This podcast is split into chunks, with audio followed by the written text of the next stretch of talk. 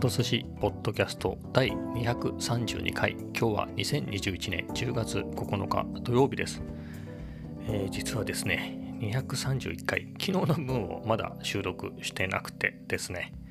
えーと、順番で言うとそっちを先に取るべきなんですけれどもう今日ね、えーと、10月9日土曜日の、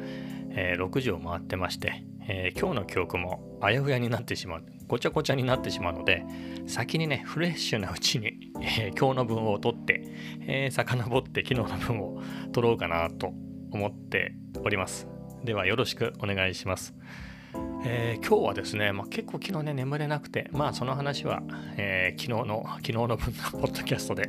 えー、後で話すとして。え、っとですねなんだろう今ピーって言ったけどまあいいや。えー、っとですね。今日はまあ、昨日あんまり眠れなかったので昼ね、まあ、朝普通に起きたんですけれどそこそこね。普通には起きたんですが、まあ、昼寝をしてしまいまして。で3時4時ぐらいですかね、まあ、4時ぐらいにカフェ散歩に行こうっていうことで、えー、カフェ散歩に行ってきました。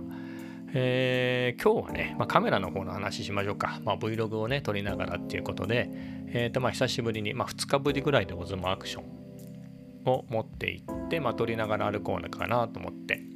えー、やったんですが、まあ、それもやりましたと。で、まあ、ルフランに行って、ルフランに入ろうかなと思ったら、やっぱり土曜日ね、えー、と休みっていうことで、えー、結構混んでて席がなかったんですね。えー、ということで、まあ、サラエボまで行って、うん、サラエボはね、うん、確かにカウンもかなり混んでいて、カウンターのね、一番出出口側の席が、まあ、空いてたので、まあ、そこでいいかっていうことで、えー、というのも、今日もね、えー、MacBook の12インチを持って行って、まあのんびりネットを見たり、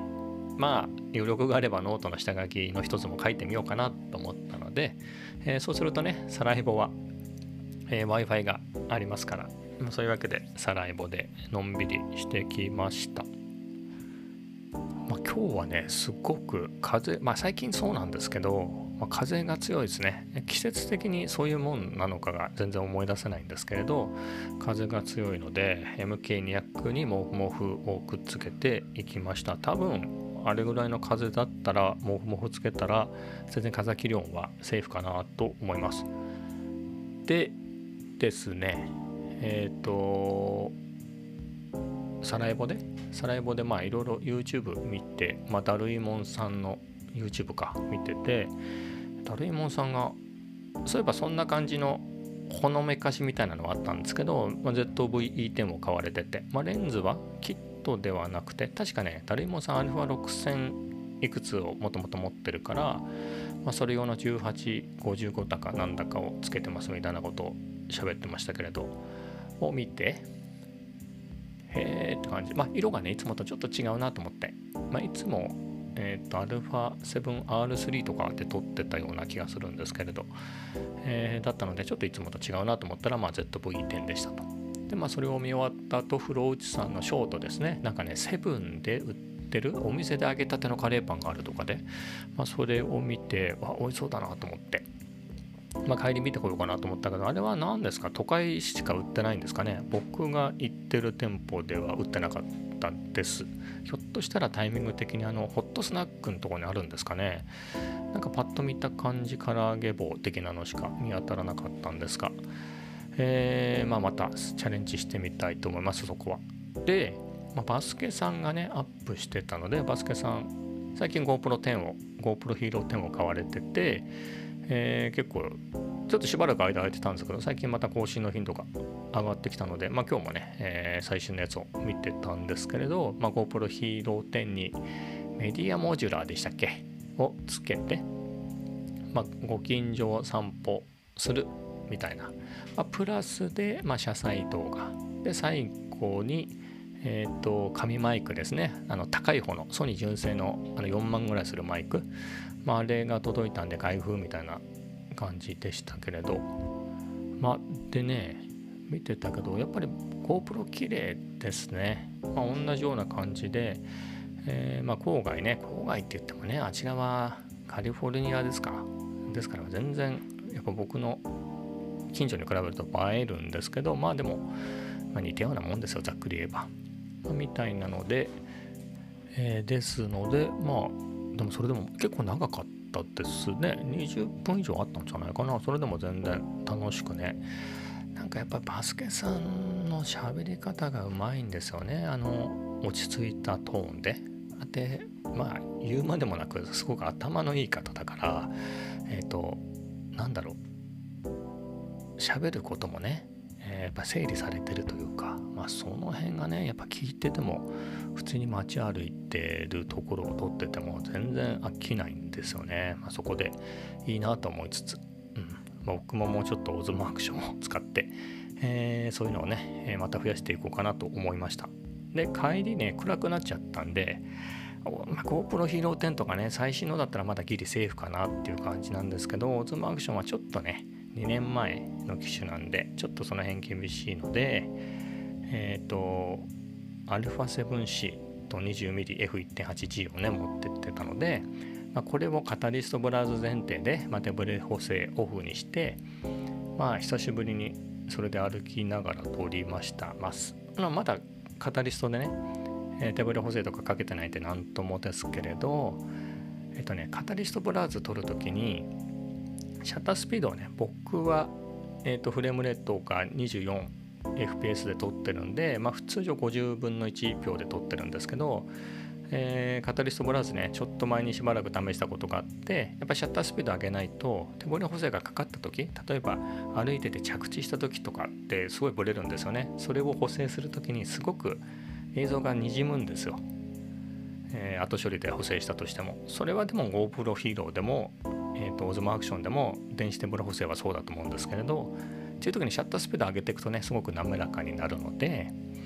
えー、ちゅうわけで200分の1秒あの夕方になっちゃったんでね日がかなり落ちてたんで200分の1秒でね撮ってましたけれど ISO がね4000でね、普通にね撮れてましたからねさすがにフルサイズしかもソニーあの暗いとこ強いなってのはすごく頼もしいですね。まあ、だんだん暗くなりすぎちゃったっていうのもありね、まあ、途中からは手ブレ補正をオンにしてなんだろうなまあ普通に街角に立って、えー、田舎の田舎っていうか郊外の何でもないところ、まあ、何か Vlog で使えるかなと思って何カットか撮りましたけど、まあ、その辺もね、えー、このポッドキャストを撮り終わったらえーと、Mac に取り込んで、まあ、どんな風かなっていうのをね見るのがちょっと楽しみです。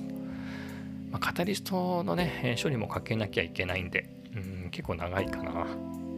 何クリップぐらい取ったかな？カタリストかけるようなやつ。5クリップぐらいあるんでね。あれバッチでできないんで一個一個ずつ。結構かかると思うんですけれど。えっ、ー、とまあ、えー、その辺も楽しみです。まあ、みたいなところですかね。今日はそんな感じでしたね。特にないんだよな。何せね寝落ちしちゃってたんで。まあ、ちゅうことで、また機材の話でもしますか。まあ、機材はね、あれこれ欲しくなったりは常にしてて、いろいろウォッチしてるんですけれど、まあ、レンズもね、この間、ちょっとね、昨日、一昨日あたりふと思ったのが、えー、僕 20mm とね、35mm、α7 用では持ってるんですけど、α7 仕様に持ってるんですけれど、まあ、なんかめっちゃいいやつ1本にしてもいいなっていうと、24の F1.4 G マスター。まあ、あれもね、価格で言えば僕もこれ13万の6万円からいで20万ぐらいかけてますから、G マスターより高くなってるんですよね。だったら G マスターのね、24とか、まあ、35で1本でもよかったかなと。ただ35だったらね、まあ、ちょっと向こうの方がね、映りははるかにいいかもしれないけど、35の1.4でも1.8でもまあ別にいいかみたいな、そこの最高の映りは求めてないのでって考えると、まあ、24だとかなり強いかなとは思いましたね。24mm ってかなりね24で1.4だと、まあ、自撮りをバンバンするのでもなければうん。まあオールマイティに Vlog だと使えるのかなと思いました、まあ、ただうんまあ難しいとこですけどね。20mm 高沢圭介さんなんかはね 5G マスターを買う時に24と35は悩んだけどあの24よりは20の方が使うし20が好きなので写りが好きなので35を買ったみたいなねのを確か 35mm を買いましたっていうレビューみたいな時の動画で昨日発見したんですけど言ってたのでまあねそう考えると、まあ、僕も20は持ってるからまあやっぱり24の 1.4G マスターはまあいいかって感じですね。今のところ 20mm でいいやっていう感じに一旦また戻ってきました。でいくとねいろいろ順繰り順繰りで悩んじゃうのがまあコンパクトにコンパクトな Vlog 装備でいくと、まあ、24の F2.8G はね未だにいいなとは思うんですけれどあれ何センチ ?56 センチ？7センチぐらいあの今使ってるね 20mm の 20mm に比べてちっちゃいのかなって考えると、あ、レンズ自体ね 20mm が 67mm のフィルターであちらは 49mm とかだと思うんでかなりちっちゃいのはね、まあ、体積はかなりちっちゃいのでまあコンパクトはコンパクトなんでしょうけれどって考えると。うんそこもそこで悩ましいですよね。お手軽 Vlog 装備とは言いつつ MK200 がデーンと乗っててうんみたいなね、まあ、やっぱりこの1段ちょっとの明るさ1段以上ですよね。2.8から1.8だからって考えるとうんそこもどうなのかなと。まあそれこそね28の F2 無印のソニーの。あれね本当に中古で3万台で買えるし3万ちょっとなんですよね、えー、ぐらいで買えるぐらいの値段での24の F2.8G だったらいいんですけれど7万とかしますからね。そこまで出すにはっていうような写りは、まあ、僕的には OK だけど特に24は電子補正をオフの状態で見るとかなりね、えー、厳しいみたいなのは聞きますからね。うん。まあ、みたいなところもね、まあ、あとはシグマの2870とかの方が便利でいろいろ撮れるんじゃない？Vlog 的にはとか。っていうとタムロンの2875の新型もかなりいいらしいぞとかね。しかも思いのほか早く出たとかもあるしまあいろいろいろいろですよね。まあ、重さとか大きさとか値段とか無視すると多分 Vlog から写真までっていくと16 35の F2.8G マスターなんですかねあれ。どうなんだろう。あの高そうなやつ。あれはかなりいいでしょうね。何かね僕が EOSRP 使ってる時に EOSR 系でいいなっていう人を見つけて韓国の人なんですけどその方は僕が見た時には EOSR を使ってたんだけれど途中から R5 とか R6 両方だったかにあの出てね買い買い買い足していてレンズがねよくね最近出たのか。1535でしたっけ？1535の F2.8 とかその辺のやつを使ってて、まあ、かなりいい感じのねとあのカフェの写真をねよく撮ってたので、まあ、その辺の画角の 35mm ぐらいまであの望遠側があるっていう 1516mm スタートでね。で F2.8 っていうのはかなり使い出があって、まあ、Vlog から写真まで便利だろうなというのはちょっと思いましたね。ただでっかいですよね。あれ高いし、まあ、35だとあれはサイズになるのかな？F4 の何ですか？あの手ブレ補正レンズ内手ブレ補正付きのやつがあってあれ10万ぐらいで買えるんですよね。まあ Vlog で言うとそっちの方がね手ブレ補正もあるしでいいのかなっていう気はしますがね。まあでもお手軽度で言うと 20mm のね F1.8 の方が1.8ですからねなんと言っても。ということもあり2.8の G マスターですもんね。めっちゃ高いですよね。30万中古で20万ですからね。そこまでは。しかも結構重いですからね。あれ。でかいし重いしなので。いやここは結構ですよね。かなり腕力がないと。Vlog って感じで使うのは。ちょっと僕には無理があるかな。まあ中古で20万ちょい。22万ぐらいですかね備品だと。いやいやいやいや。そうですね。ちょっとそこまではって感じですね。あれは 7C につけるって考えると。うん。えだから1635の F4 の OSS サイズ。サイズだと、前見たとき、あ、やっぱそうですね、10万ぐらいのもんですね。B 品で10万ぐらいだから、まあこれはかなり、まあ確かに OSS 付き、手ブレ補正付きって考えると、これはかなり魅力は魅力ですよね。これって強調するんですかね？強調っていうのはそのボディ内手ブレ補正とこれって強調するんだろうか？そこがちょっと疑問。ただねガチンコぶつかるんですよね。焦点距離的に 20mm ともぶつかるし、まあ、僕は35の1.8も両方持ってるから、まあ、広角側が 4mm 伸びるとはいえ、まあ、あと手ブレ補正つくとはいえまあまあどう使い分けるのか、まあ、単純にどんどん増やしちゃえばいいのか。そこは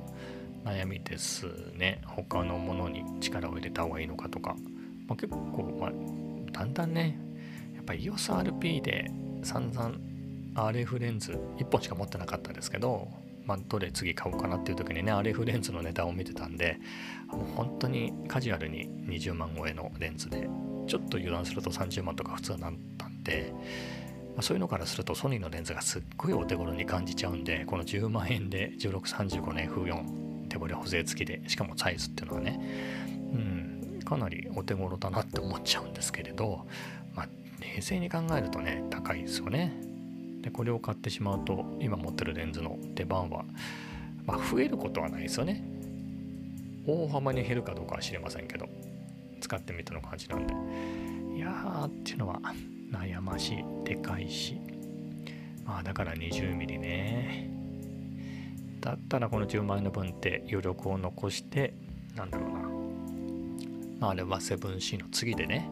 アクティブ手ブレ補正とかがつけば結構いい感じにボディ内手ブレ補正とかも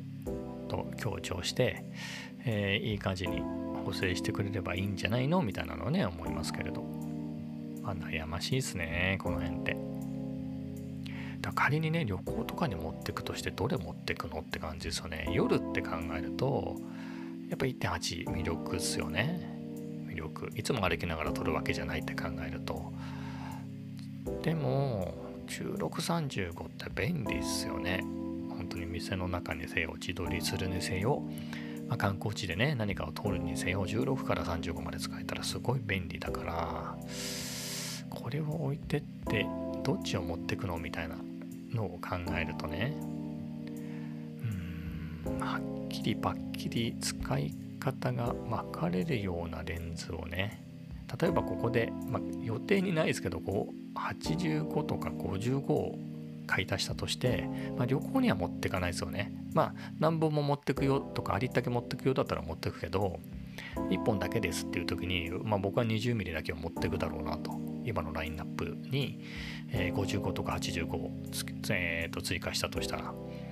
って考えるとね24はどうだろうっていうとやっぱり24あ24の 2.8G、えー、だとしたら、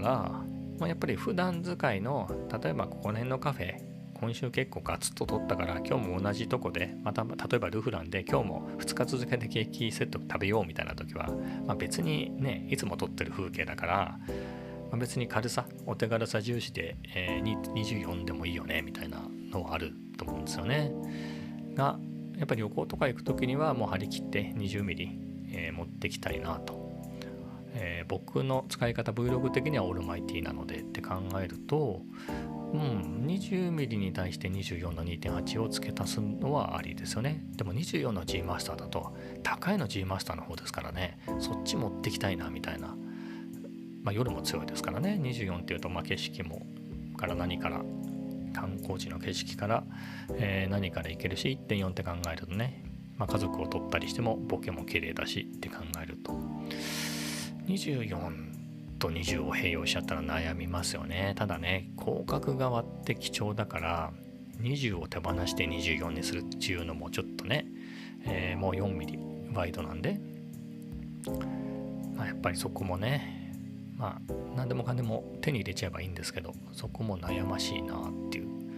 のは思いますね。まあそこでもねシグマの例えば2870とかタモロの2875を買っても、まあ、観光地これ悩ましいんですよね。確かに28から75だから、まあ、そこそこ街並みを撮ったりでちょっとねズームで寄ってちょえっ、ー、といい感じにね寄れて、えー、B ロールとかも撮れるとは思うんですけれどやっぱりね広角側 20mm があるっていうのと28からっていうのだとね使い勝手が全然違うんでうんここに入れてきますみたいな悩ましいですね。まあ、シグマの242っていうのはそういう点では、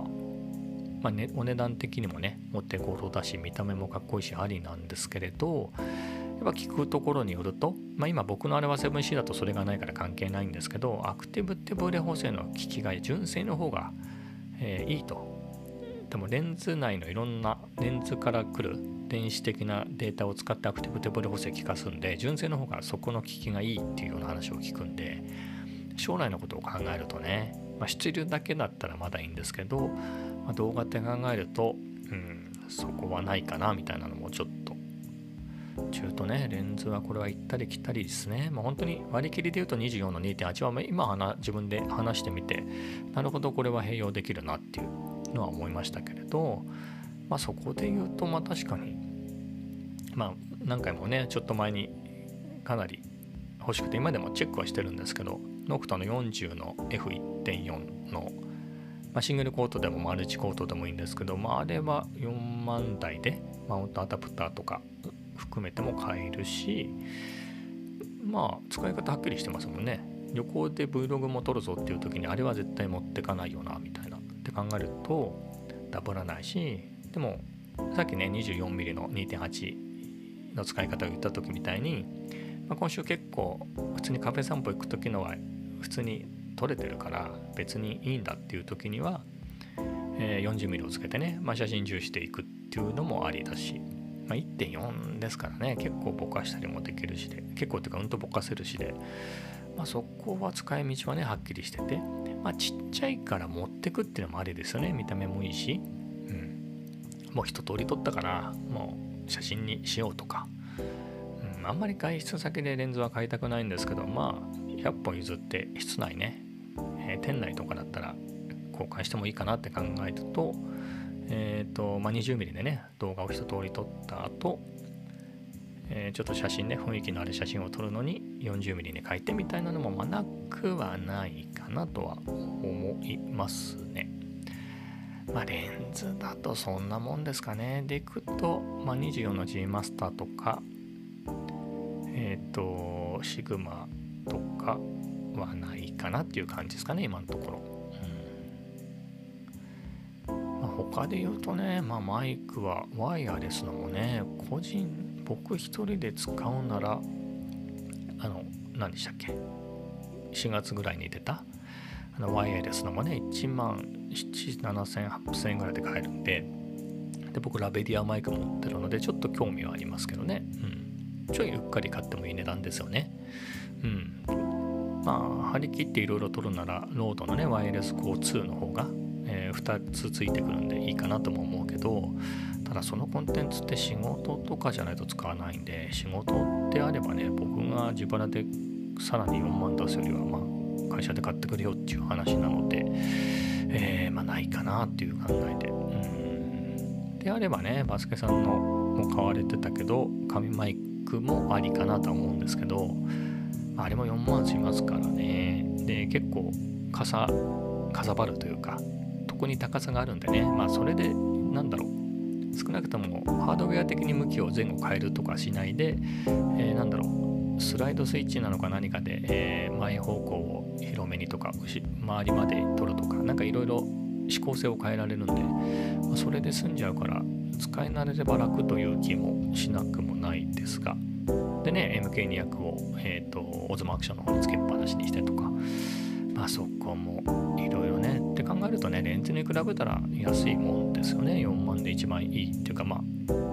まあキリがないですけどまあ一旦ここを買っておけば間違いないっていう感じのでいくとまあソニー系だとそれで済みますからね。まあみたいなのでまああれこれ悩んでるうちに結構喋ったのでお腹も空いたので今日はこの辺で。